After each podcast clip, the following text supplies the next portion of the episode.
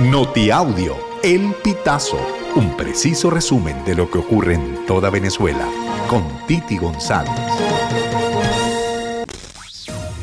Bienvenidos a una nueva emisión del Notiaudio El Pitazo del 5 de diciembre del 2023. Jorge Rodríguez afirma que el referéndum es vinculante. Escuchemos sus declaraciones. Es, impresionante cómo las intentan que las, mentiras, que las mentiras sustituyan a la verdad. Ya van a ver, desde esta misma tarde, ya van a ver cuán no vinculante, según ustedes, es el referéndum consultivo. Le vamos a tapar la boca con el carácter vinculante. Esta tarde estén bien pendientes, estén muy pendientes de lo que va a pasar esta tarde. Lo que dice el certificado de defunción es que la asfixiaron. Así reveló Silky Torres sobre los resultados de la autopsia realizada a su hermana Maika por funcionarios del Servicio Médico Forense de Jalisco, México. En una entrevista con Univision Noticias el lunes 4 de diciembre, la hermana de Maika Torres sostuvo que de depositar la confianza en la gente equivocada provocó su muerte. Sin entrar en detalles, Maika era un corazón noble, demasiado noble, aseguró hermanas de España. Funcionarios de la Fiscalía General del Estado de Jalisco encontraron el cuerpo de Maika Torres enterrado en una finca en el municipio Chapala el domingo 3 de diciembre, luego de estar tres días desaparecida.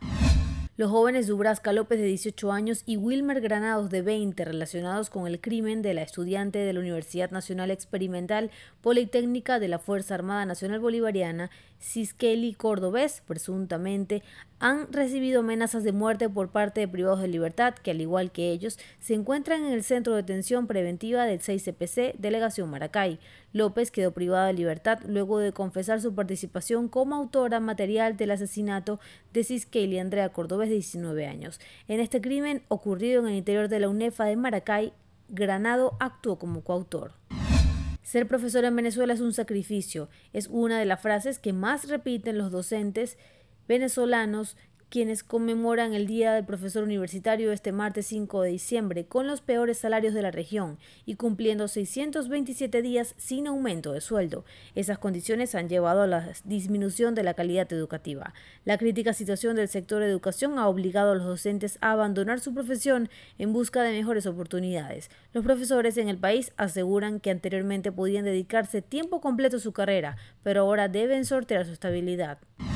Cinco gasolineras subsidiadas. Esa es la cantidad de estaciones de servicio que atienden a los conductores particulares que no cuentan con dólares para cargar combustible de forma periódica en Maturín, capital del estado Monagas. Las bombas Libertador, Alcabala, Guaripiche 2, Guerra y Rossi son las únicas que despachan a precio nacional. Se trata de una denuncia que hacen usuarios al Pitazo este martes 5 de noviembre. De unas 20 gasolineras en la ciudad, 15 venden combustible a precios internacionales.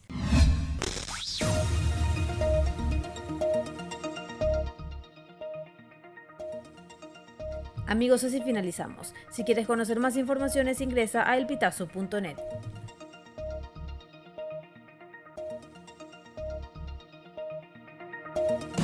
Estas informaciones puedes ampliarlas en nuestra página web, elpitazo.net.